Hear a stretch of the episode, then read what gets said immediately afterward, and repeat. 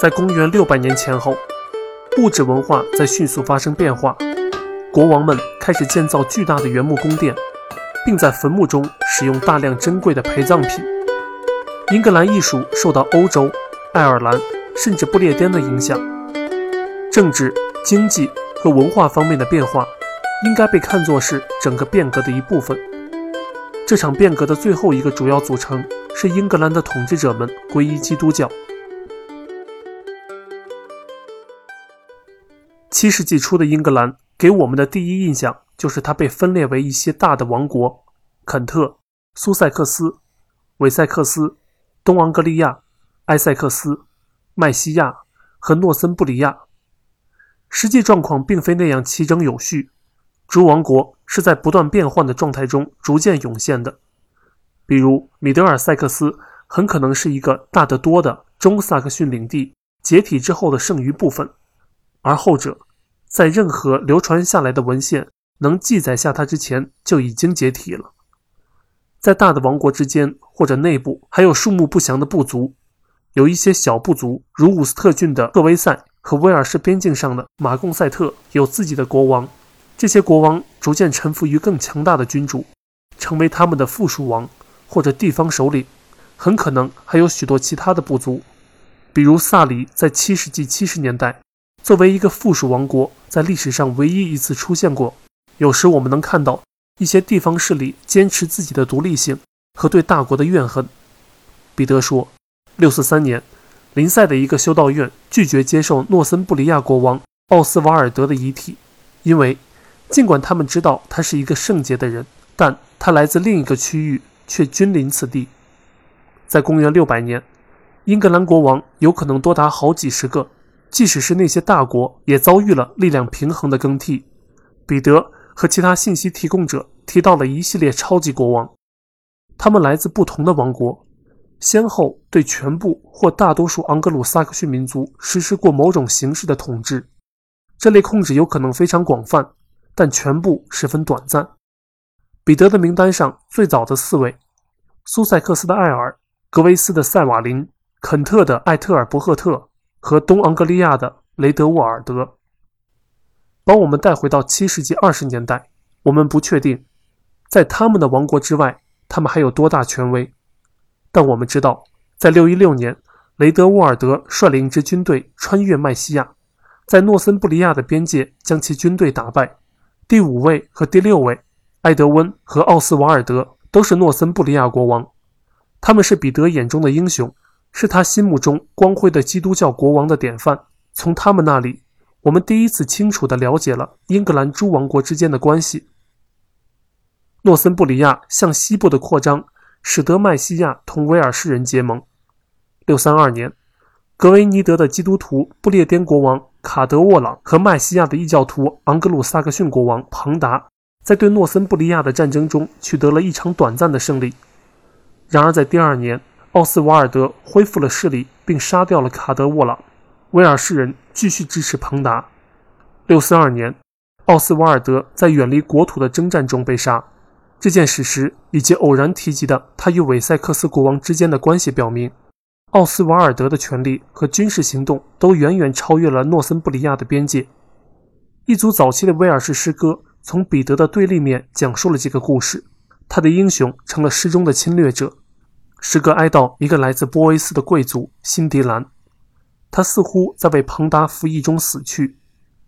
在诗里，我们通过不列颠人的眼睛来看诺森布利亚人。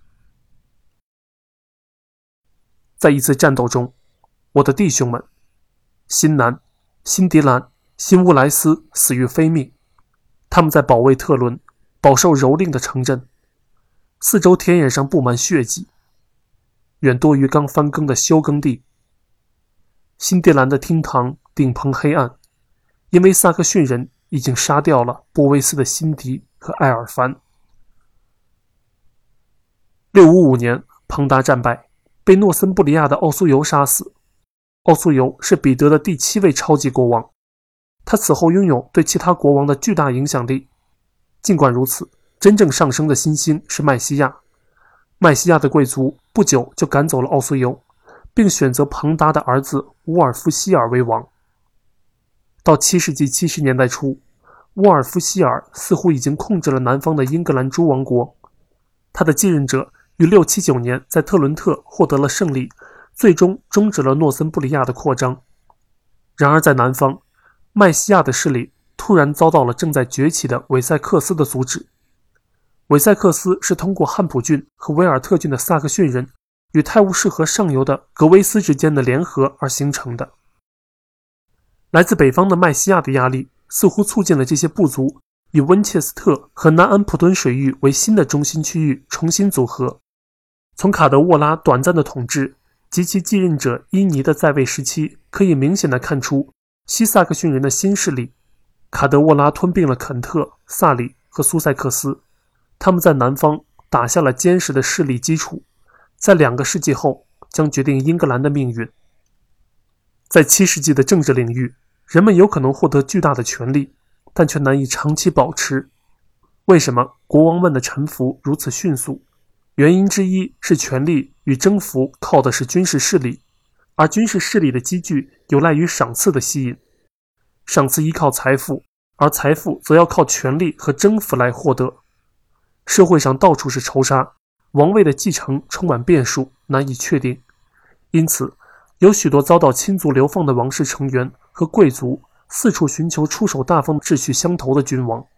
彼得说：“德伊勒国王奥斯温高大英俊，善于言辞，彬彬有礼，而且对贵族和平民一样慷慨大方。”于是，几乎每个王国的贵族都结队前来做他的亲随。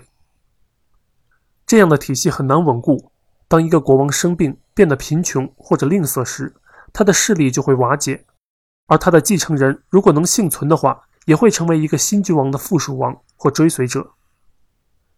东昂格利亚海岸萨顿湖地区巨大的墓葬揭示出一个国王的生活能有多么豪华。墓葬的历史可以追溯到大约七世纪二十年代，而且总的来说，墓主很有可能是彼得的超级国王名单上的第四位国王雷德沃尔德。在高大的封土堆之下。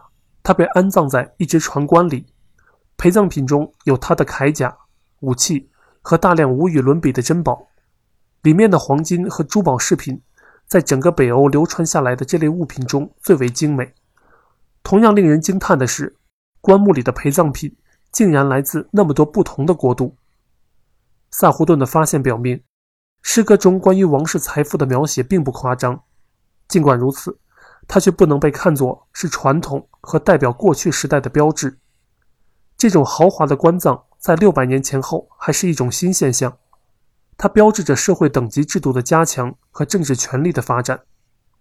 萨顿湖的许多陪葬品并非指向过去的野蛮时代，而是指向基督教欧洲的罗马文明。当时，昂格鲁萨克逊上层对他的兴趣正日益浓烈。英格兰社会一开始就有一个军事贵族阶层，他们很可能拥有一定的领地，但在最初几个世纪里，国王的追随者们或者说随从们与他们自己的领地的关系远不如与国王的关系密切。他们必须跟随他，关注他的公众行为，居住在他的厅堂里，如果需要的话，为他作战，甚至献出生命。贵族生活具有十分突出的集体性质。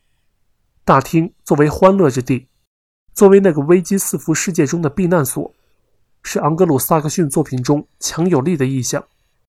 对他的描绘，没有人比彼得更为精彩。当一个诺森布里亚的贵族在劝说国王埃德温接受基督教时，彼得让他说出了下面这段十分著名的话：“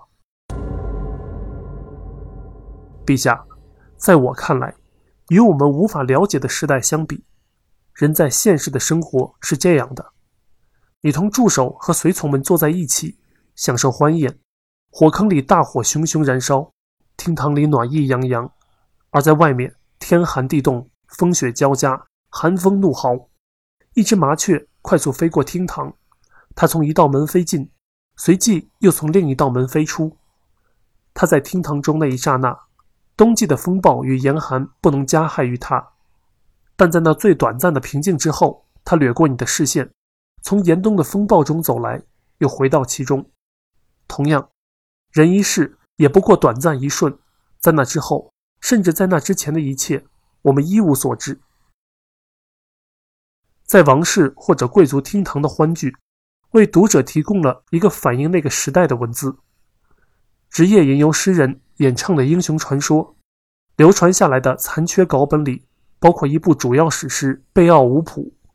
就我们现在的稿本看，这是一部相对较晚也较复杂的作品，也许是为神职人员组成的受众所撰写，但它为我们展示了七世纪贵族们的英雄时代。在本质上，那是一个异教世界，那个贵族阶层已为基督教所改造，但并没有消失。史诗中的英雄贝奥武普来到丹麦国王赫罗斯的宫殿，为他消灭魔怪。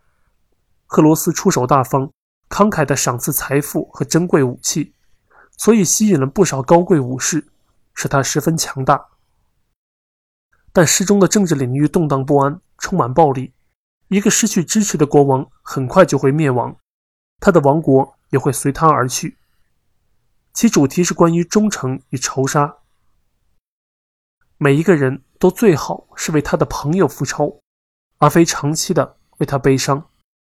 能赢得声誉之人，在死前扬名。贝奥武普与魔怪和火龙开战，那些是前基督教时代人们头脑中的产物。当他被杀死后，他的随从们把他同大量珍宝一同埋葬。高大的陵墓眺望着大海，正如东昂格鲁人在萨顿湖的海边为他们的国王所做的那样。接着，武士们骑马绕陵而行，他们赞美他的气概和武艺，他们传播他的英名。所有的人都应颂扬君主朋友，不遗余力。人们说，世上所有的君王，他最温文尔雅，他最和蔼可亲，对人民最仁慈，也最渴望名声。早期盎格鲁撒克逊社会并非只有战争、野蛮的忠诚和炫耀的富丽堂皇，在一定程度上，那是一个令人惊叹的秩序井然的社会，使英格兰在中世纪中期超乎寻常强大的那些体制可以追溯到七世纪甚至更早。新出现的君王们之所以能够那么迅速地建立其势力，一个重要原因就是地方政府的效率。各王国似乎被划分为有效管理的行政区。面积很大，占地五十至一百平方英里。很显然，这些区域在七世纪中期就已经存在，其中许多很可能是从血缘部族的领地发展而来。在肯特，这类行政区早已为人们所熟知，但近期的研究发现，他们在诺森布里亚、麦西亚、韦塞克斯、苏塞克斯和萨里也存在。在行政区的中心聚集地，有一些房屋供给给流动的王国政府。区内的居民可以在那里寻求公正，同时根据一个复杂的核定体制，在那里交纳税费和其他公共负担。土地以海德计算，一海德在概念上相当于维持一个自由农民及其家庭所需要的土地面积，因此往往就是一个农场的实际面积。民众的义务按海德核定，以数十个为一组计算对国王的义务。国王在中心聚集地的代理人可能依此从某些海德组收缴谷物，从另外一些组收缴小牛和马驹，从其他族收缴蜂蜜、蜜酒或者次要物品。这套制度把农村划分得十分完善，不论它是如何产生的。关于这一点，现在仍有争论。很奇怪的是，在政治动荡的世界里，它是一直非常稳定的底层结构。因此。早期行政区是为了司法目的和经济剥削而组织起来的。一个以经济特点划分区域的制度适用于欠发达的农村，那里地理环境差异极大，而且还有大面积没有经过清理的公共牧区。因此，当中萨克逊国王们将土地分片赏赐时，这些早期封建才艺往往保留了行政区的内在结构，也就不足为怪了。那些才艺本身就是行政区组成的。于是出现了那种多重领地，既由那些与一个采邑中心相连的许多独立村邑或者城镇组成的联合体。它在十二、十三世纪英格兰的许多地区仍然十分突出。这类领地的结构与中世纪威尔士的领地结构十分相似，而且在基本层面上，它很可能是罗马不列颠农村组织形式的某种延续。当然，过于从族群的角度来对它进行定义，有可能会将我们引入歧途。不论是在不列颠还是英格兰，对于包含广义上的经济区的那些欠开发的地域，这种广泛的管辖是合适的。发展与社会变革，而非英格兰化，最终使这种多重领地消失了。这种模式也很适合那种分散的、缺乏组织并且相对较少的农民人口。在早期资料中，最突出的人物形象是自由农民，或者说底层平民。他通常耕种一海德的土地，但这并不等于说七八世纪所有的农民都这样自由。除了国王之外，没有其他主人。在皈依基督教后，国王们把大片土地赏赐给教会，如同他们早先对世俗随从们所做的那样。这些所有者肯定想从以这种方式得到的土地上获利，来满足其家庭和其他方面的需要。但在这种庄园化的早期阶段，那些较下等的领主们和教堂，如同国王们那样，似乎只是向小土地所有者索取税收，很可能并没有明显改变他们的生活和耕作方式，并没有证据表明那时存在有组织的村社，或者那种在十世纪已经存在的在等级制中完全依附性质的佃农。考古发掘表明，中萨克逊英格兰的绝大多数农户，要么是单房独屋。要么是居住在非常小的聚集地，即使那些核心聚集地也还没有任何规划有序的街道、绿地和地界的迹象，而这些在后来的村庄地貌上为人们所熟悉。现在看来，中世纪的工地制度很有可能是经过几个世纪的演化发展而来的。工地中还夹杂着一块块分散的私有地。对于七世纪的英格兰，综合性的村社还在未来很遥远的地方。